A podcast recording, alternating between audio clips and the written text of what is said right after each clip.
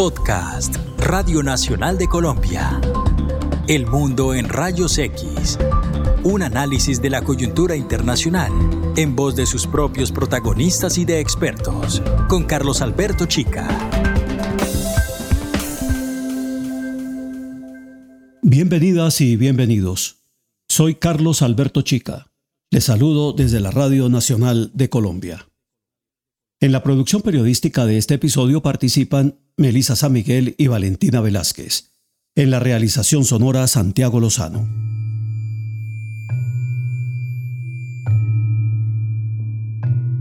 Llegar a alguna parte no significa abandonar otra parte.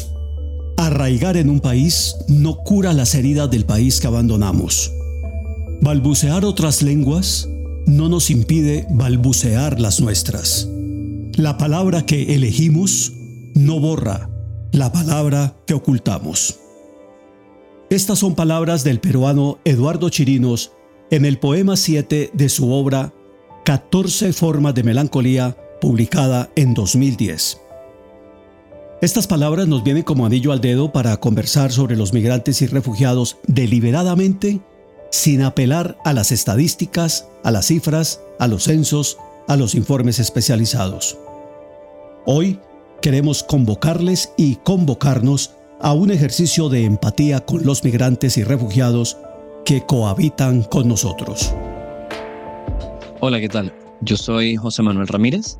Yo soy de San Cristóbal, Táchira, Venezuela. Eso se considera como los Andes. Tengo 23 años. Yo me vine de Venezuela, mejor dicho, llegué aquí a Colombia en el año 2014. A a mediados, en septiembre del 2014, si mi memoria no me falla. ¿Y qué hacía en Venezuela? En Venezuela era un, un estudiante, yo estudiaba lo que sería aquí décimo y once, terminé eh, los estudios de educación media allá. Y después de terminar la educación media me vine aquí a estudiar en la universidad. Yo no me vine con nadie, me vine solo, pero estaba ya mi hermano aquí. Mis dos padres se quedaron allá, pero ellos son divorciados. Y hace dos años murió mi padre. Yo nunca lo conocí muy bien. Yo nunca viví con él, pero mi mamá se mudó conmigo hace poco más de un año. Entonces técnicamente podría decir que me vine con mi hermano, con mi hermano mayor, mucho mayor que yo. Mi hermano es 15 años mayor que yo.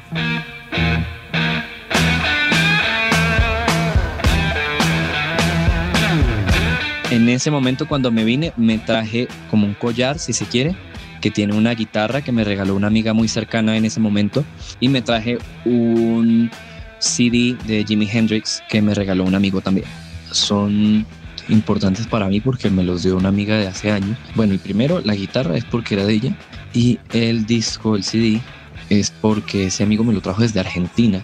Primero es porque lo conozco desde, desde que tengo como 5 años de edad, 6 tal vez, y pues era como lo único que yo tenía de él y él es como mi mejor amigo, entonces por eso es tan importante.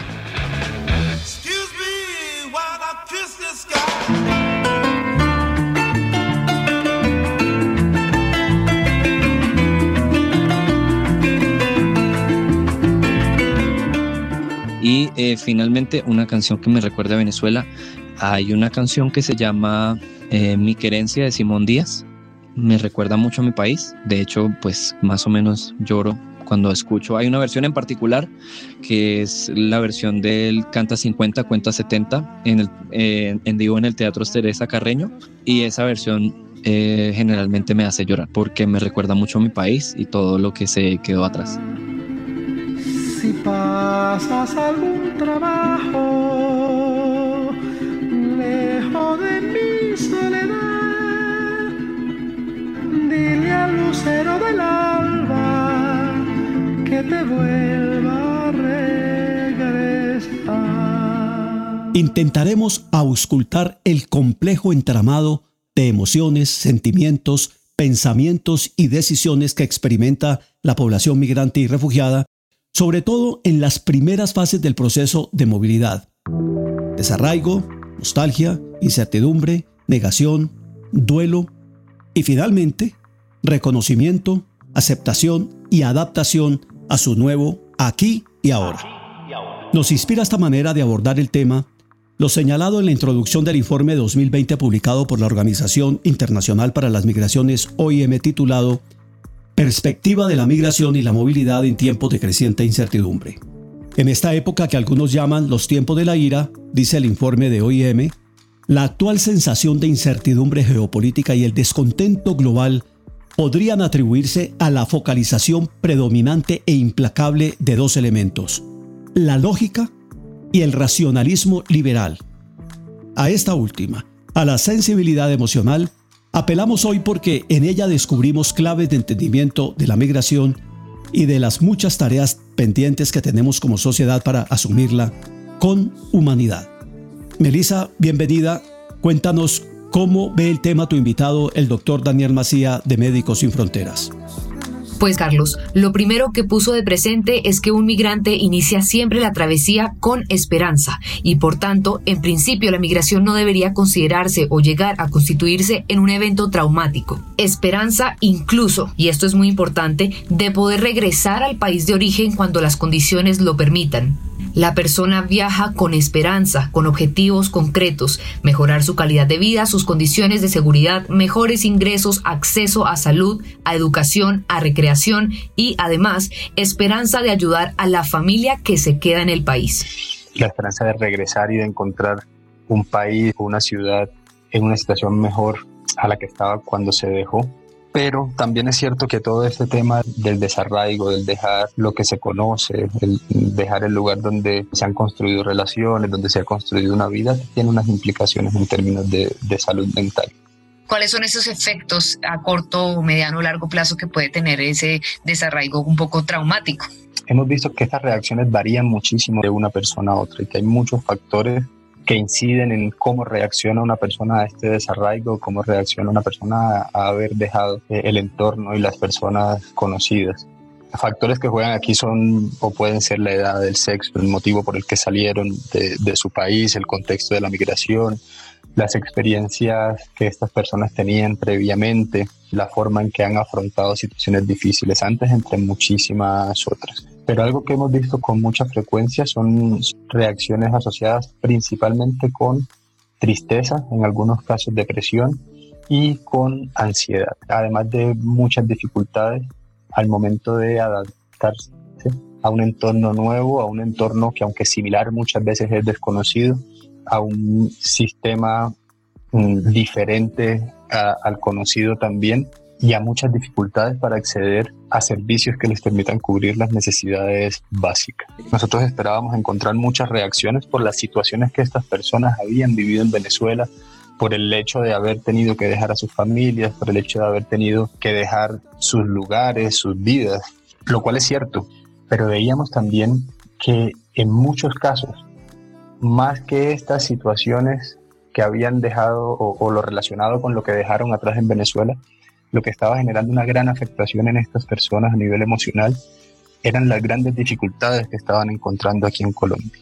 Veíamos muchísima afectación por no poder acceder a, los servicios más básicos, por no conocer el sistema en el que se estaban moviendo, muchísima afectación, sobre todo muchísima tristeza relacionada con los señalamientos, con el estigma, con el rechazo de las comunidades eh, receptoras eso estaba generando un impacto grandísimo en, términos de, salud mental y también genera o ya ha generado un impacto grandísimo en términos de salud mental el hecho de no poder tener los mínimos para una vida digna, acceso a salud, acceso a trabajo, a medios de vida, a educación muchas veces en casos de, de los niños. Esa incertidumbre eran, eran de los factores que más que más impacto estaban causando en, el bienestar de estas personas.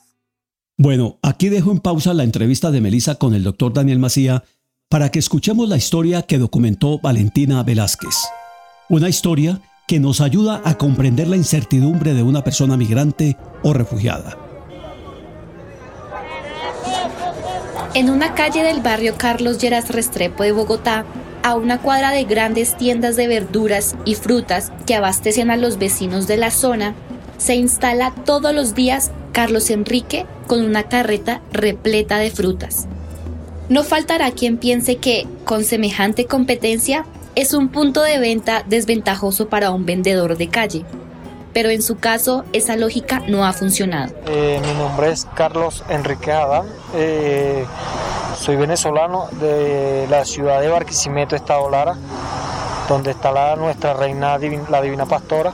Bueno, yo tengo acá en Colombia eh, dos años, dejé 14 años en mi trabajo, tuve que renunciar porque de verdad el salario no me alcanzaba para comer pues, y para dar a mis hijos tampoco. Entonces tuve que traérmelo. Yo tengo tres hembritas y dos varones. Mi hijo tiene, el mayor tiene 17. Tengo el de 15, una de 9 años, una de 5 y una de 2 añitos. En Venezuela, Carlos trabajaba en una empresa láctea que cerró operaciones luego de ser expropiada por el gobierno. Después de cuatro años, la situación se volvió insostenible y la comida escaseaba en su mesa. Entonces la yuca se siembra y ella tiene siete meses, nueve meses para uno sacarla. Yo no, yo la sacaba a los dos meses para fritar tomate y comer con yuca. Y mis hijos, yo me daba mucha tristeza verlos comiendo eh, eso, pues, ¿me entiendes? Eh, las niñas. Y yo me iba para mi trabajo sin desayunar, sin almuerzo. No, son tantas vainas que yo digo, bueno. Y le dije a mi hermano, hermano, yo no aguanto esto. Se vino a Colombia a probar el terreno, con la ayuda del hermano, que un año antes había migrado a Colombia. Mi primero me vine solo, una vacación en diciembre, casualidad. Yo salí en diciembre de vacaciones.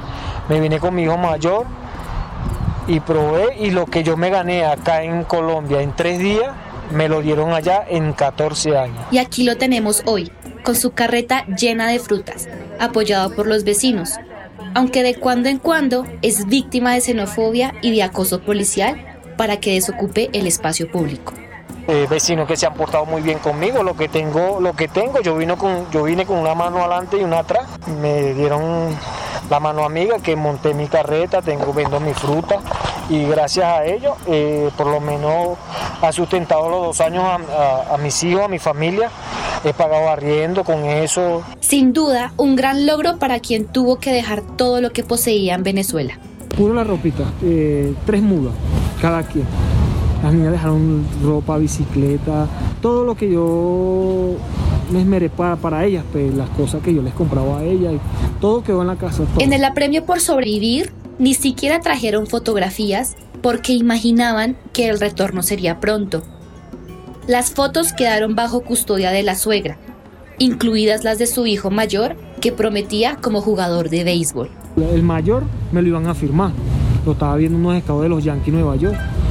Cuando empezó la situación, todo se derrumbó. Cuando entrevisté a Carlos, le acompañaba el hijo menor, Roiber Ornal Adán Juárez, de 15 años, quien fue apuñalado en febrero de este año, cuando resistía a los asaltantes de un bus que le robaron sus audífonos.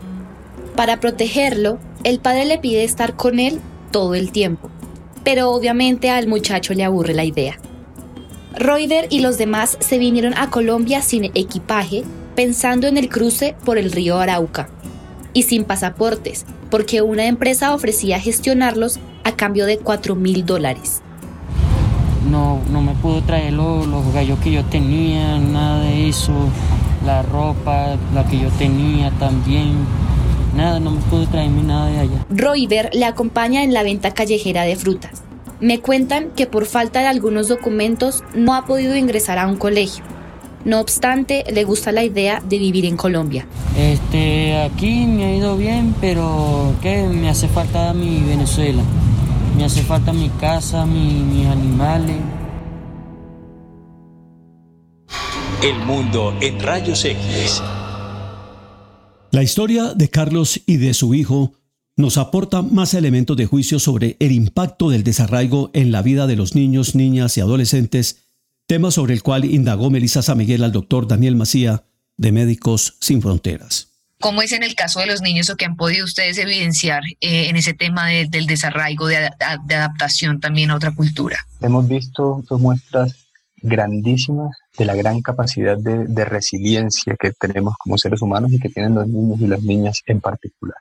Los niños y las niñas van logrando, aunque lentamente en algunos casos, eh, adaptarse a estas nuevas realidades y, y, seguir adelante, podemos decir, en, estas nuevas realidades lo que no significa que no, no, hagan frente a dificultades. Son de los grupos de población que mayor vulnerabilidad pueden encontrar en este tipo de situaciones por muchas razones. En primer lugar, veíamos dificultades para acceder a educación, que sabemos que es fundamental en esta etapa de la vida, tanto por lo académico como por lo social y por lo emocional y, por lo que tiene que ver con el desarrollo. se enfrentan con problemas básicos, nutrición, como salud, por ejemplo, lo cual también entra a tener unas implicaciones muy importantes en su desarrollo. El tema de la nutrición es preocupante. Luego también niños y niñas sienten mucho todo el tema del rechazo, del estigma que ha sido desafortunadamente un fenómeno muy frecuente. Y a esto mm, se sumaría todo el tema de violencia tanto dentro del hogar como fuera del hogar. Niños y niñas están muy, muy expuestos a diferentes tipos de violencia, desde violencia en la familia, hasta violencia sexual, trata de personas, reclutamiento. Se le suma ya todo lo que trae consigo el haber salido de su casa, el haber dejado su red de apoyo allá, las relaciones que habían logrado construir también dejarlas casi que de un momento a otro y tener que ver a sus cuidadores y a sus cuidadoras enfrentándose también a una serie de dificultades que de una forma u otra les terminan afectando también. Daniel, ¿podría tener un efecto negativo a largo plazo el hecho de que un niño, un adolescente, un joven pierda esa red de apoyo o red de conocidos, amigos y familiares en términos de, de la confianza para iniciar nuevas relaciones?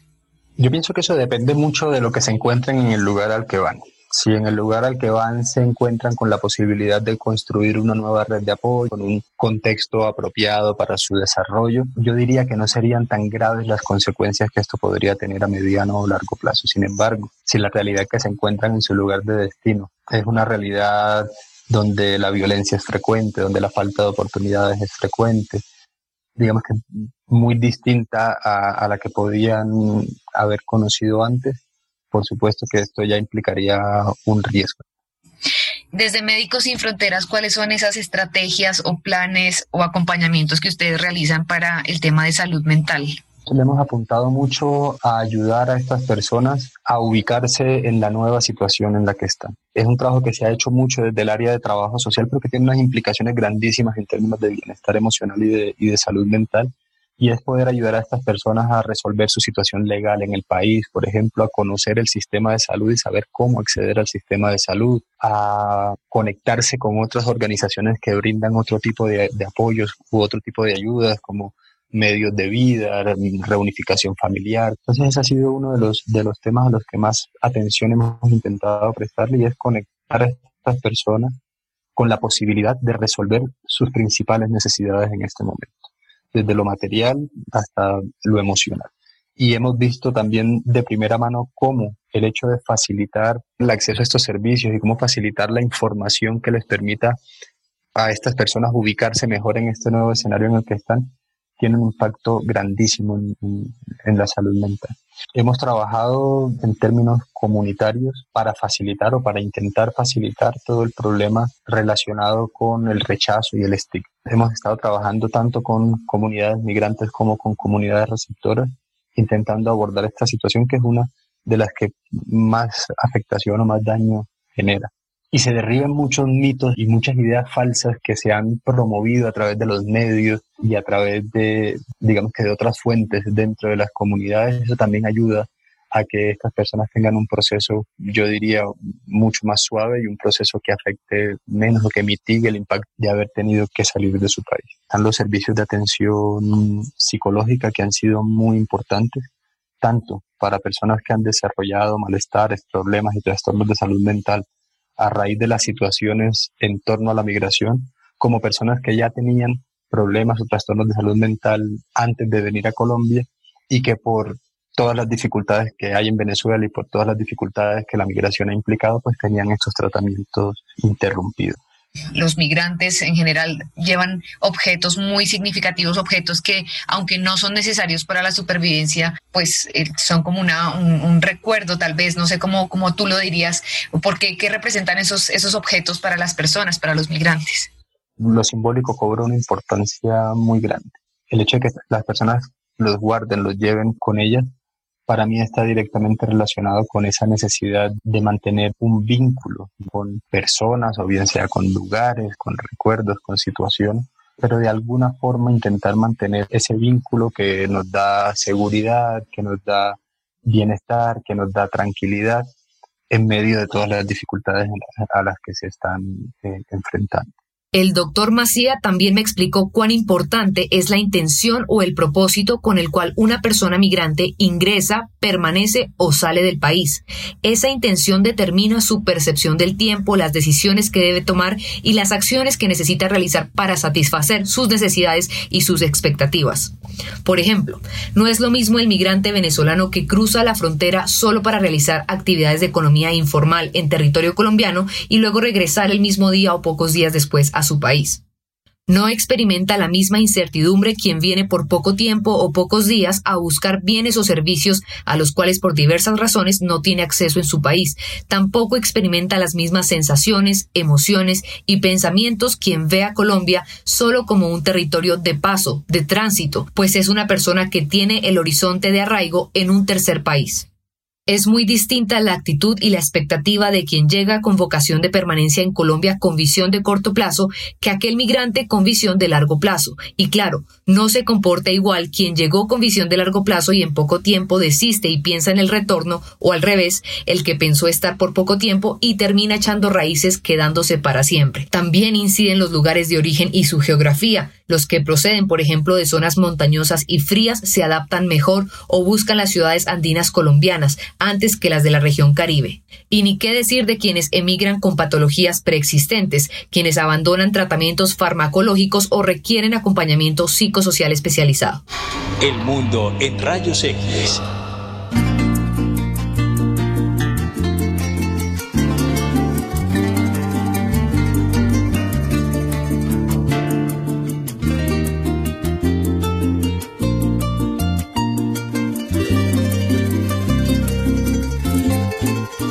31 años y se llama Virgen del Valle Medina Caridad.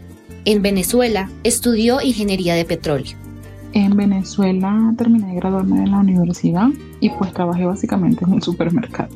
Nada, absolutamente nada de la carrera. Yo soy ingeniera petróleo y allí estuve hasta que emigré. Uno de mis sueños más grandes siempre fue ejercer mi carrera. Yo siempre quise estar en un campo petrolero y dentro del mar, porque por lo menos en mi tierra se extrae mucho petróleo dentro del lago Maracaibo, que es muy grande y hay muchas reservas petroleras. Tener mi casa, ofrecer a mi mamá y a mi papá todos los que ellos me dieron con mucho esfuerzo, porque yo crecí con mucho esfuerzo, a veces podíamos ir a dormir sin tener nada que comer. Y entonces para mí vale cada página, cada estudio. Todo quiero devolvérselo en grande, cada sacrificio que ellos hicieron como tal para ayudarme a graduar.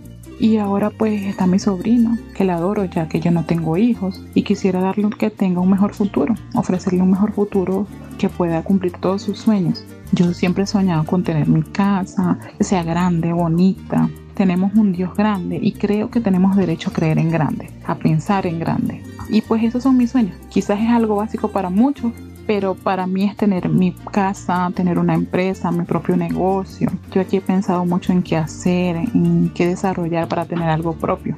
Hace tres años, cuando llegó a Colombia, una de las cosas más emotivas y emocionales que traje conmigo fueron dos estampitas de una de la Virgen del Chiquinquirá y de la Virgen del Valle, por eso es mi segundo nombre, ya que nosotros somos devotos a esas vírgenes, y un rosario que me regaló mi abuela, que lo conservo desde que llegué. Comenzó su vida de migrante como vendedora de arepas en el barrio El Amparo de la localidad de Kennedy en Bogotá, escenario de una disputa territorial entre bandas de microtráfico, por lo cual las autoridades lo consideran uno de los más inseguros de la ciudad. Se vino con unos primos, su expareja y el esposo de una prima. Sus padres se quedaron en Venezuela. Cuando logró establecerse un poco, se trajo a su sobrina de 6 años y a su hermana a quien le cedió el rosario que se trajo desde Venezuela. Hasta que llegó mi hermana que se lo cedí como para que le diera suerte, la cuidara y la protegiera. Pero las estampitas sí las tengo yo. Pero básicamente es lo más emocional que traje. Yo emigré con una maleta, lo que entró allí, una cantidad de sueños y ya, nada más. Que si quiero volver a Venezuela, pues todos los días quieren, quiero volver. No sé, pues las costumbres, la comida, la crianza, las fiestas, todo se extraña pero creo que todos queremos volver. No creo que haya una persona que diga no quiero volver. Esos recuerdos que tuvimos allá son tan importantes, pero creo que ya no hay nada de eso. Nosotros queremos volver a una vida que ya no existe allá. Totalmente todo es distinto a nuestra infancia, a nuestra niñez, a mis tiempos de universidad. pero obvio, es algo que, que se quiere todos los días, es la tierra, la familia, la gente. Uno en Venezuela tiene su propia casa, uno allá dice tengo un techo, es mío y yo sé que nadie me va a sacar. Eso es una de las cosas que a uno le da muy duro como inmigrante, porque yo pues soy muy cumplida con lo que es arriendo, servicios y me da miedo. Pienso, ¿y qué tal si un día no puedo? ¿Qué tal si un día como ser humano no puedo cumplir con mis obligaciones en este país? Llevo tu luz y tu aroma en mi piel y el cuatro en el corazón. Del mar y tu horizonte en mis ojos. También le preocupa quedarse sin trabajo y no enviar quincenalmente la ayuda económica a la familia que se quedó en Venezuela. Yo no tengo hijos y pues trabajo para mis papás. Mis quincenas son para ellos. Mi hermana tiene una niña de 6 años y la ayudo con ella. Y le inquieta también el sufrimiento de quienes siguen viviendo en Venezuela.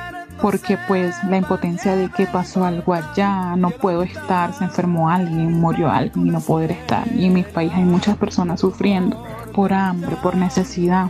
Una de las canciones que me acuerda mucho a mi país una canción que se llama Venezuela, que es del Luis Silva, habla mucho de la tierra.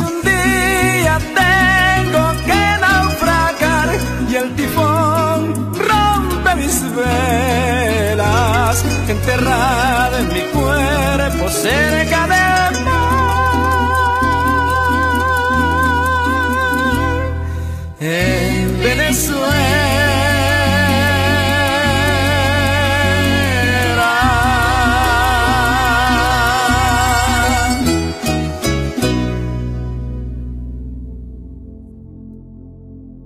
Esa evocación de la tierra que no puede arrancarse probablemente germina tan pronto se cruza la frontera.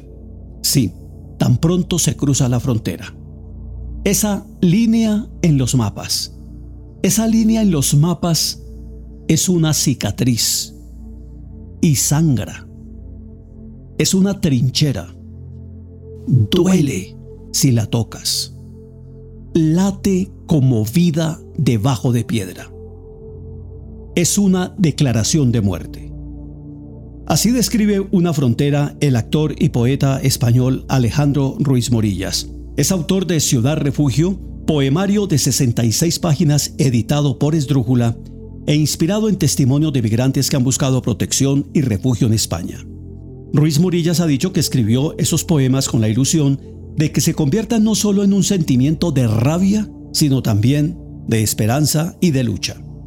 Esperanza y lucha son sentimientos que se amalgaman con las emociones y pensamientos de los migrantes cuando cruzan esa línea cicatriz de los mapas, despojados de su patrimonio material, pero apertrechados en la conciencia de su dignidad y en la creencia del derecho a una vida digna. Con el mismo espíritu y quizá con la misma intención, el fotógrafo Greg Seagal realizó la serie El viaje que nunca termina, con la cual retrató las necesidades a las que se enfrentaron cinco madres que se arriesgaron a dejarlo todo acompañadas de sus hijos pequeños para ofrecerles una mejor vida. Las fotografías de Seagal pueden verse en el portal Somos Panas Colombia. Santiago, presentemos la reseña de las fotografías. El viaje de Judith y su hijo Williams por 1069 kilómetros comenzó en los valles del Tuy. Durante el recorrido solo se alimentaron de pan, algunas frutas y mucha agua. En su bolso tricolor la madre empacó algunas mudas de ropa y en su bolso de peluche el niño empacó la última tarea que hizo en su antiguo colegio en Venezuela. Michelle, con 19 años y dos bebés, realizó dos veces el viaje desde Venezuela hasta Bogotá. El primero le tomó 7 días, el segundo 16. Durante el recorrido solo se alimentaron de pan, leche, aguapanela y agua. En el único bolso que sus fuerzas les permitían cargar, empacó unas pocas mudas de ropa y nada más. Josihani salió de Venezuela con sus dos hijas y un bebé en camino. Su recorrido la llevó primero por la frontera de Maicao y desde ahí partió hacia Bogotá. Para el camino preparó 12 arepas y reunió lo suficiente para comprar la fórmula de sus hijas. En su maleta empacó unas cuantas mudas de ropa, su Biblia y el oso de peluche que la abuela le regaló a sus hijas de despedida. Ariani recorrió con sus hijos 976 kilómetros entre Maracaibo y Bogotá. Luego de varios días de viaje entre aventones que les ofrecieron conductores en la carretera y transportándose también en buses, lograron su destino. Los tres se alimentaron a punta de pan, arepas, café y agua. En la maleta, Ariani empacó ropa para los tres. Un par de juguetes, medicamentos, el tetero de su hija, fotografías de sus familiares y una Biblia. Erika salió caminando con su hija Natalia desde Barquisimeto hacia Bogotá. Primero llegaron a Cúcuta y desde ahí con la ayuda de otros refugiados lograron encontrar transporte para cruzar los páramos y llegar a la capital colombiana. Entre ambas empacaron dos maletas, una grande y una más pequeña. Trajeron ropa, un libro de historias bíblicas, cobijas y una hoja con la dirección a la que debían llegar. Durante el viaje se alimentaron con pan, arepas, agua, galletas, colombinas y café.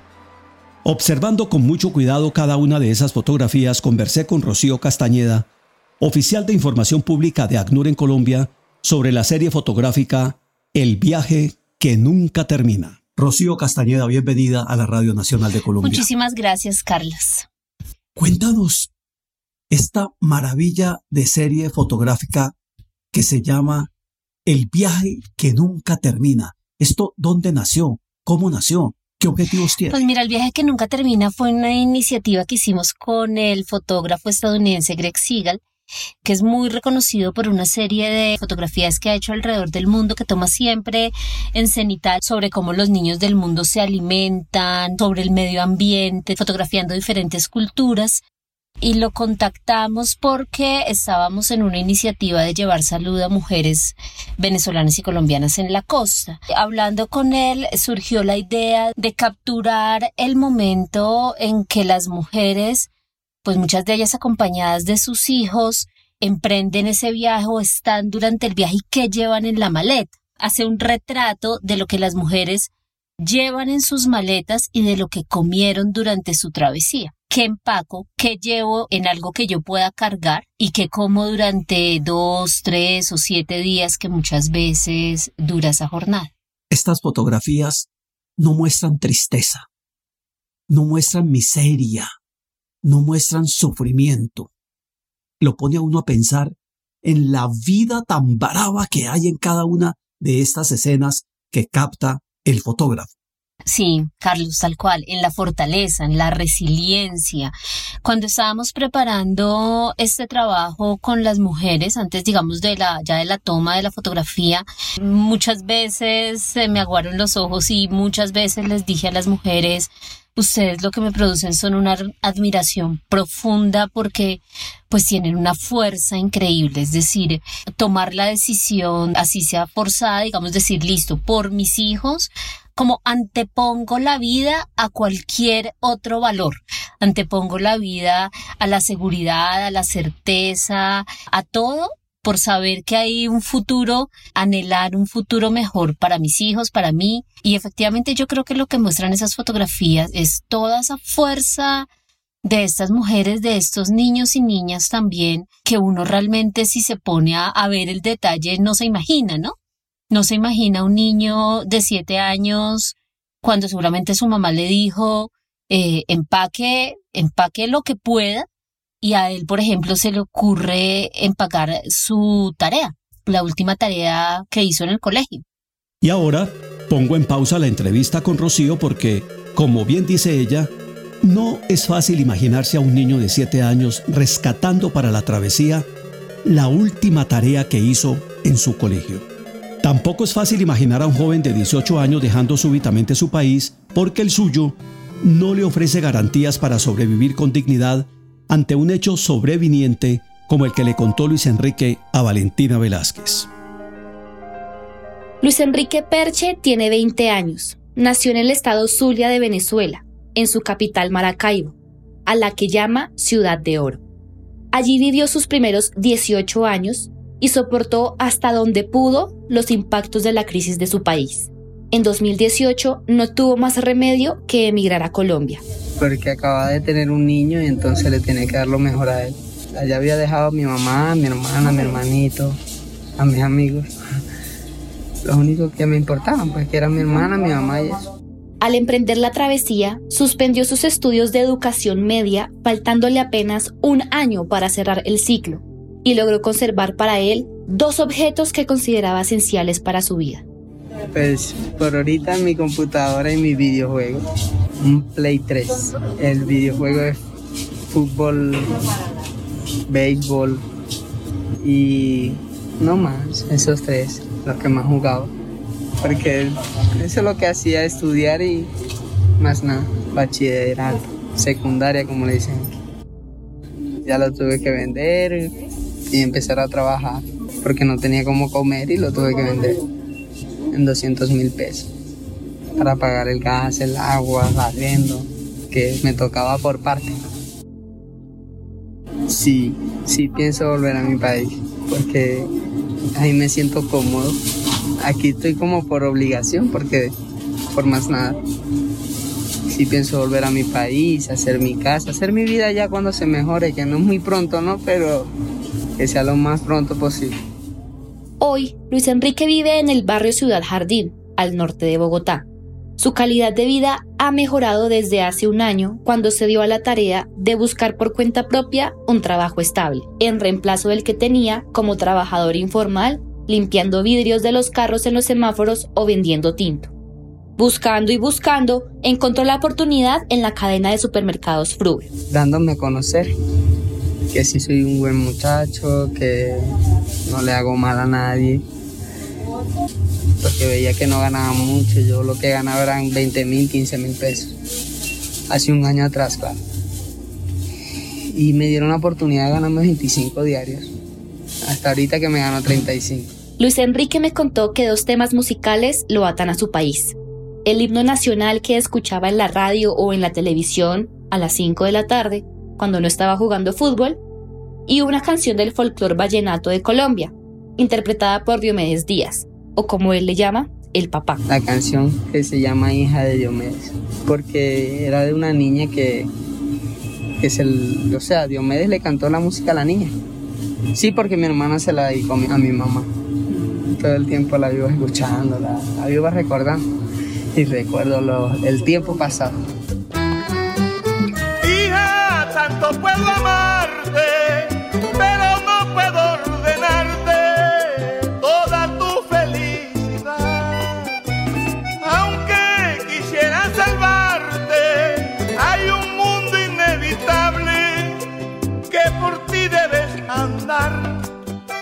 Volvamos a la conversación con Rocío Castañeda de ACNUR sobre El viaje que nunca termina, serie fotográfica que busca sensibilizar a la población sobre la situación de mujeres venezolanas en el país y sobre cómo las afectan las manifestaciones de xenofobia. ¿Cómo fue ese proceso de preparación de cada una de las fotografías? Para nosotros siempre ha sido fundamental contar las historias de las personas venezolanas, porque muchas veces en todo este análisis del fenómeno siempre se nos se quedan cifras, ¿no? Y desde la campaña siempre hemos intentado es la mirada en la persona. Él les preguntaba, bueno, además de qué, qué había en la maleta y pues ellas llevaron su maleta, su ropa, las cosas que ellas llevaron en ese en ese viaje y él decía, bueno, ¿y qué comieron? Entonces ellas decían, mm, pues agua, pan, cuántos panes, cuántas veces comían en el día, cuánto duró esa jornada. Digamos, si hay siete panes es porque las mujeres decían, duró siete panes y comíamos un pan diario. La crónica, sí, es como tratar de resumir en una imagen lo que ellas vivieron y lo que para el público que ve eso no se imagina, no se imagina una persona caminando siete días en una carretera comiendo siete panes y agua. Por ejemplo, la historia que te contaba de este niño. Este niño lo que decide es meter en su maleta la última tarea que hizo en el colegio. Pues seguramente porque eso lo ataba a quién era, lo ataba a saberse un niño estudiante. Otra, otra historia que me impresionó mucho y es una mujer que nos decía, yo decidí empacar la, la plancha, la plancha del pelo. Entonces le decíamos, pero la, la, plancha del pelo, uno no se imagina en ese contexto qué, sentido tiene la plancha del pelo. Le decíamos, la plancha del pelo, y decía, yo necesitaba saber que podía tener algo en donde, a donde yo llegara me pudiera arreglar, como ver bonita. Y ahí uno descubre como el sentido de dignidad. Quiero verme al espejo y verme bien, digna, bonita, arreglada.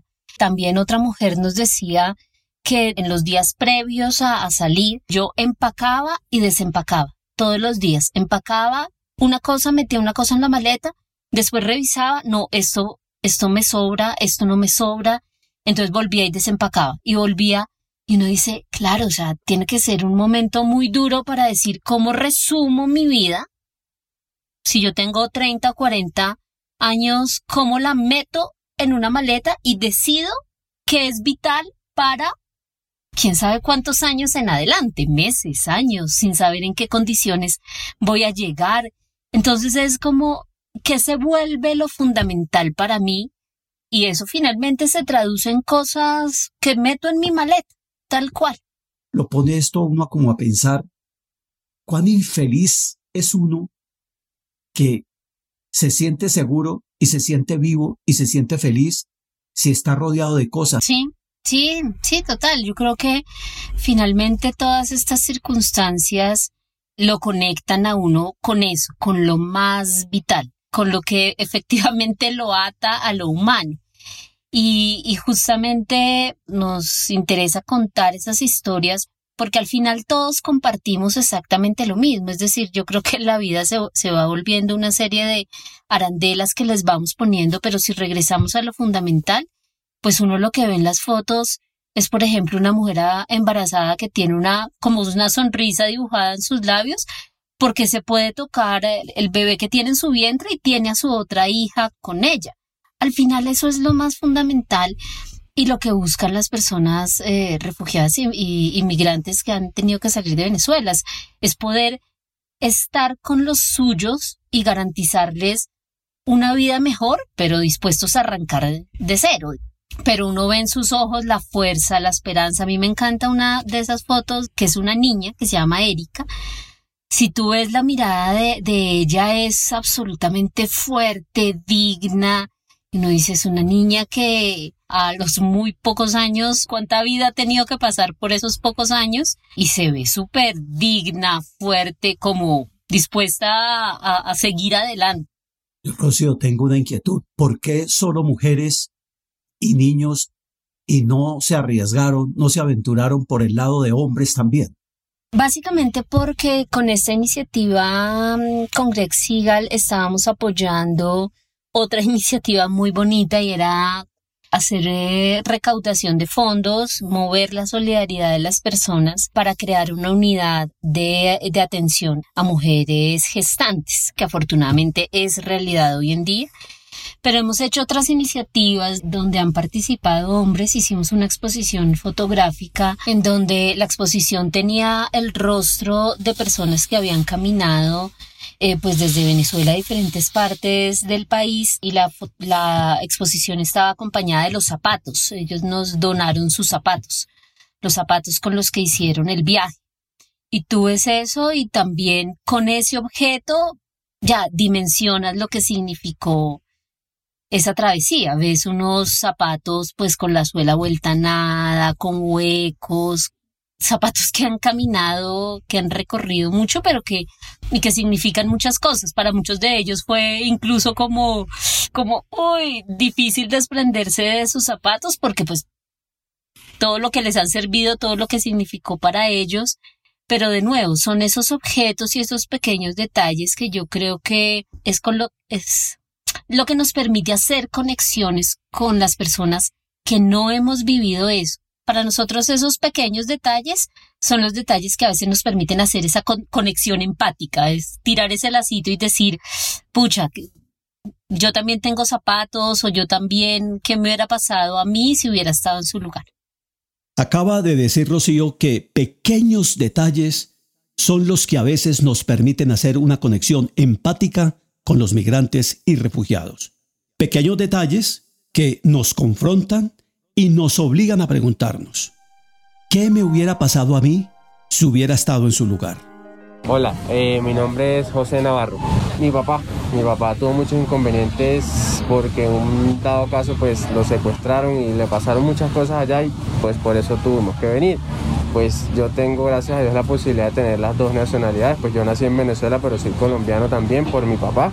Mi papá vivía en Ocaña y pues se fue de 20 años a Venezuela hasta los 50 y algo que se vino por acá, que nos vinimos todos por acá. Mi papá, mi mamá, mis hermanos, todos, pues todos en teoría. Eh, allá quedó más que toda la familia de mi mamá, que sí todos son de Venezuela. Entonces ellos sí todos están allá. La familia Navarro, papá, mamá y cuatro hijos de 32, 29, 18 y José, que tiene hoy 24, comenzó su proceso de retorno en 2012. Ese año, su padre vino a Colombia a explorar posibilidades en el comercio de telefonía celular, después de haber vivido 30 años en Venezuela. El negocio comenzó en firme en 2016 y hoy la familia depende económicamente de la venta de accesorios para celular en dos centros comerciales. Un tío, José, y su esposa, con la que tienen un bebé de dos años, fueron los últimos en regresar a Colombia hace cuatro años. El retorno familiar ha implicado dejar la casa de la abuela y el apartamento en el que vivían cerca al mar, en Maracay, estado Veraguas. Dada la crisis económica, son bienes que no representan un valor patrimonial importante como para pensar en venderlos. Pues la verdad en el momento no, porque hizo por toda la situación de allá, pues el valor es una cosa absurda. O sea, lo que nos costó a lo que lo podemos vender es regalarlo es bastante. Entonces preferimos tenerlo mientras a ver qué pasa. Todavía hay esperanza de que algo pase allá. Eh, quién sabe en las elecciones, pero pues hay esperanza de que cambie. Entonces pues esperar.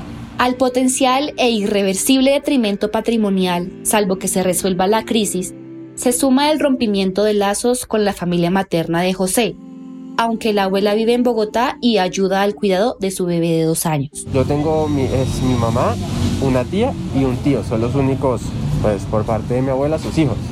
Y mi abuela extraña mucho a mi tía, la hermana de mi mamá. Es como lo que estamos como tratando de que ya venga, pero con este proceso, con este problema de la frontera cerrada y eso, pues se nos ha hecho como complicado. Hace poco perdieron también a las dos mascotas que habían traído desde Venezuela.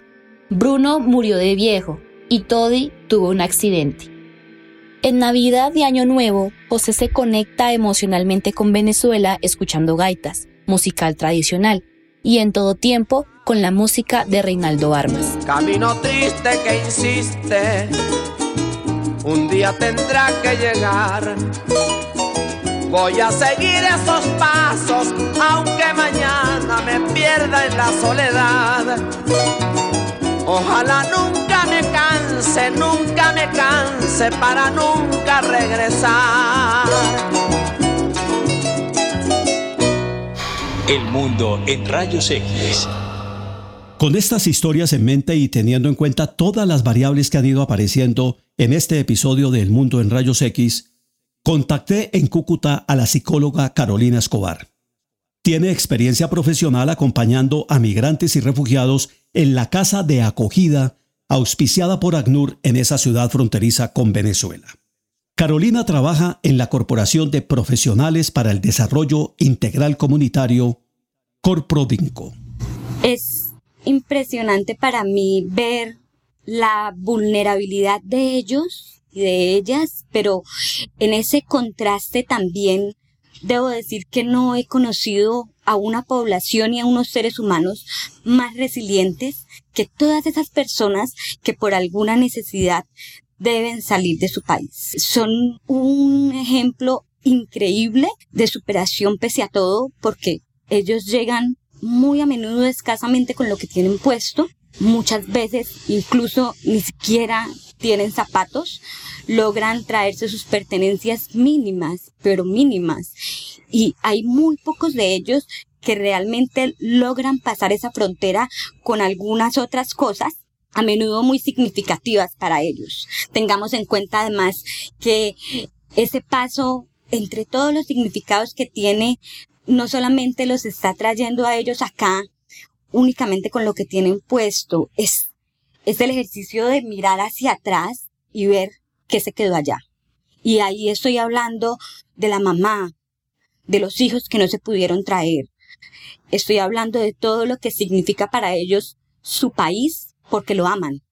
Lo aman profundamente y anhelarían la posibilidad de poder estar en, en ese país de la forma que una vez vivieron, donde sienten que quedó todo de ellos y de ellas y que debieron venir acá a iniciar una nueva vida. ¿Qué tipo de episodios si se puede llamar así, recuerdas en particular por lo que comportan simbólicamente y emocionalmente también? He visto cosas súper emotivas como cartas que me han compartido, que les han escrito sus hijos o sus padres, fotos especialmente de sus hijos, que además la manera como encuentras la foto es el pedazo de foto, el destrozo de foto, ¿no? A veces no pasan ni siquiera por, por un paso seguro, sino por una trocha, y eso significa que esas poquitas cosas con las que pasaban, muchas veces las pierden, muchas veces no tienen posibilidad de tenerlas. He visto chiquitos con algún juguete en especial, con algún peluche, con algo que se logran traer, y he visto momentos supremamente nostálgicos para muchos de los chicos y las chicas en el ejercicio de tener que dejar especialmente a sus familiares y a sus mascotas. Para ellos, el hecho de dejar a sus mascotas es dejar una parte de ellos y lo primero que te preguntan a ti cuando se sientan a conversar es yo no podré traerme mi mascota, es que yo pienso que yo tenía este perrito y este gatico conmigo, es algo muy, muy emotivo y que es muy significativo para ellos. Para las mamás sobre todo, en el tema de sus hijos, las fotos, las fotos en especial, que cuando pueden las cargan porque no siempre tienen posibilidad de hacerlo, incluso a veces en el ejercicio de la comunicación, una de las primeras cosas que esas personas solicitan es tener la posibilidad de acceder a algún medio de comunicación donde puedan obtener una foto de sus hijos o de su familia, bajarla y tenerla con ellos. No te imaginas la expresión de sus rostros como cambia con algo como esto. Aquí están conmigo de alguna manera. este es el pedacito y esta es mi manera de poder tenerlo cerquita y estar con ustedes. Y muchas veces incluso les, les hablan a esas fotos por la noche porque es su manera de acompañar todo ese tránsito y todo ese proceso tan duro que significa el hecho de tener que emigrar. Emocionalmente, ¿qué le pasa a una persona que en ese comienzo de la travesía y por alguna situación de inseguridad que se vive en la zona de frontera, en esas trochas, sobre todo donde hay grupos criminales que los presionan o les cobran o los chantajean, por alguna razón pierde una cosa tan básica y tan fuerte emocionalmente como una fotografía. Y muchas veces genera impactos tan profundos que las personas incluso entran en unos estados de aislamiento mostrando unos síntomas depresivos increíbles. Valga decir que es muy importante que en las trochas no solo suceden esas cosas, además de perder la foto, ocurren a menudo muchas situaciones de un riesgo potencial, en especial para las mujeres, para los niños que están relacionados con la violencia. Entonces, esto hace que los procesos de adaptación de esas personas que están migrando requieran un acompañamiento mucho más especial, mucho más específico, intenso, requieran una atención que realmente sea integral, porque no es cualquier cosa migrar, no es cualquier cosa, ¿cierto? Una persona que pasa por una frontera va a hacer todo un proceso de readaptación de su personalidad. Y en este ejercicio, esas personas tú las ves y no pueden comer, no duermen bien, tienen unas tristezas profundas, manejan unos sentimientos de culpa gigantescos que genera el hecho de pensar que ellos están pudiendo comer un plato de comida, pero que dejaron a su mamá en Venezuela, que no puede hacerlo, y no son capaces de ingerir ese plato de comida.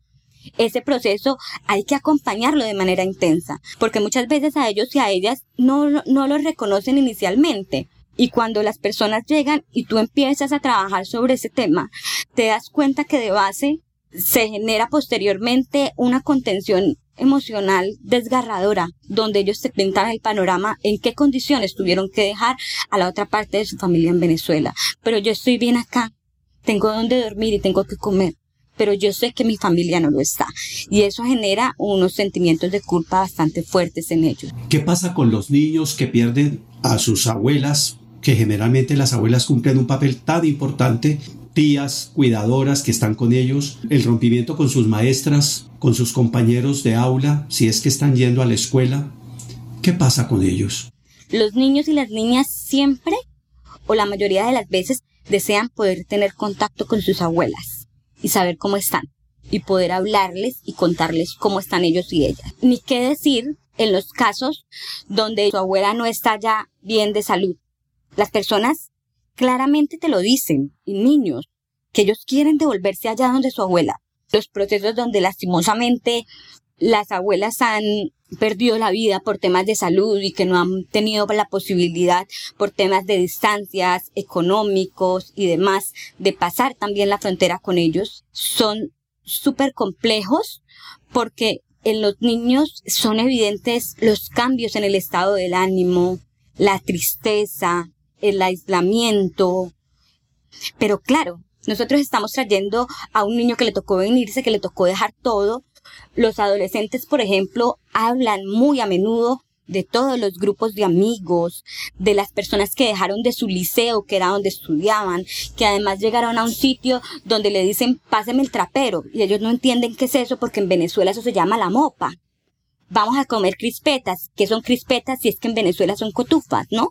Todo eso les exige un proceso de choque en el ejercicio de adaptarse, donde ellos extrañan a sus parientes, a los lugares donde han estado, y en especial a esas figuras como la abuela materna que todo el tiempo las ha acompañado. Me decía un venezolano adulto que no está propiamente deprivado de las cosas materiales básicas porque en este momento está organizado, tiene una papelería aquí cerca donde yo vivo, que lo que más trabajo le costó y sigue añorando es la geografía. Ese encuentro con otras realidades geográficas, ¿cómo lo sientes tú con las personas que tienes cerca allí en Cúcuta, en la casa de acogida? Es algo tan simple como que yo te diga. Cuando tú sales en tu casa en el contexto donde tú vives, tú dices, yo voy a ir a la tienda y tú sabes dónde queda la tienda de tu barrio y voy a ir al banco o no, no me siento bien y voy a ir a este servicio de salud. Y sin embargo, siendo de nuestro propio país, a veces nos toca preguntar, venga, su merced, ¿usted sabe por dónde queda tal lugar? Ahora imagínate una persona que tuvo que venirse de un país ajeno y que está absolutamente desorientada porque ese es uno de los síntomas que se presentan y no tienen idea y el miedo que eso le genera. Además, ellos tienen unos apegos y unos vínculos fuertísimos con el tema de la geografía y el paisaje. Y me hiciste recordar que hace poco una de las personas que conozco que también ya está muy bien acá hace dos años en Colombia, ponía con una increíble nostalgia una imagen donde había un prado, un río y un carro. Y ella ponía, lo que yo más extraño de mi país es esto. Se me antoja que en un primer momento hay mucha resistencia y quizá mucha negación para aceptar que esto que está ocurriendo está ocurriendo. ¿De qué manera ustedes les dan una mano, los acompañan para que empiecen a asumirse en la realidad, en el aquí y en el ahora. Los duelos de esa migración, cada persona los vive diferente. Hay un momento de negación. Ese momento de negación hay que vivirlo y se vive y hace parte del proceso. Entonces lo primero es acoger y ser humano. Sentido humano, crucial para que se pueda hacer un proceso de duelo sano en esa población. ¿Sí? Y lo segundo es acoger que las personas se sientan seguras, porque otra de las características es, esas personas se sienten en un riesgo físico. A veces llegan con unas expectativas supremamente altas y quizás en ese momento si la intervención es mucho más específica porque llegan en una etapa estilo luna de miel con una expectativa de hacer algo gigantesco. Un ejemplo, llegar y automáticamente montar un negocio de una panadería. Ok, ahí entramos los profesionales psicosociales, acompañamiento podemos brindar. Desde eso qué es lo que la persona desea hacer y empezamos a ajustarla poco a poco al ritmo de ese ser humano, permitiéndole vivir esa negación que también hace parte de ese proceso de adaptación y que va a ser necesaria para que continúe y logre llegar de la manera más sana a la adaptación en el espacio nuevo en el que se encuentra. ¿Qué impacto emocional tiene en ellos y en ellas este brote creciente de xenofobia? básicamente dificultades sustanciales para adaptarse y para vivir un duelo sano. ¿Y eso qué significa? que en el duelo hay unas características psicológicas que realmente son normales y que se viven por el impacto que ocurre. Entonces se nombraba eh, la frustración, la tristeza, la soledad, el llanto fácil, la dificultad en los patrones de sueño, de alimentación, pero con todas estas situaciones de xenofobia que se vienen intensificando, estos duelos, al ser más y más difícil para toda esta población integrarse y adaptarse, se vuelven en situaciones psicopatológicas, ¿cierto? Entonces ya no estamos hablando solo de esos síntomas, sino estamos hablando de posibles situaciones relacionadas con unos trastornos de estrés postraumático, con unos trastornos depresivos, con unos trastornos de adaptación. Hay más riesgos de situaciones de marginalidad. Y ese ejercicio que tú dices de ser empáticos es crucial para esto más allá del sentido común, porque uno dice, bueno, pero es normal que estas personas sientan esto por haber pasado por esa frontera, pero el sentido humano, que compartir esa humanidad con el otro y ser capaz de comprender para integrarnos es crucial. Los efectos de eso no los van a tener solo ellos, los vamos a tener todos. De modo pues que no tenemos opción los migrantes y refugiados están aquí por un tiempo, de paso o para siempre, y por ello, como acaba de decir Carolina Escobar, lo crucial es integrarlos. Aunque la migración no es la única opción o camino para la realización humana, mientras esté a la vista, tendremos el reto de evitar que sigan sobreviviendo con desorientación, miedo, confusión, inestabilidad, dolor, tristeza, rabia, ansiedad, pánico, desesperanza, indignación, impotencia, confusión, culpa, inseguridad, desconfianza, incertidumbre, angustia, temor, silencio o aislamiento. Hasta aquí nuestro encuentro de hoy. Gracias por escucharnos. Les espero en el mundo en rayos X. Hasta la próxima. Soy Carlos Alberto Chica.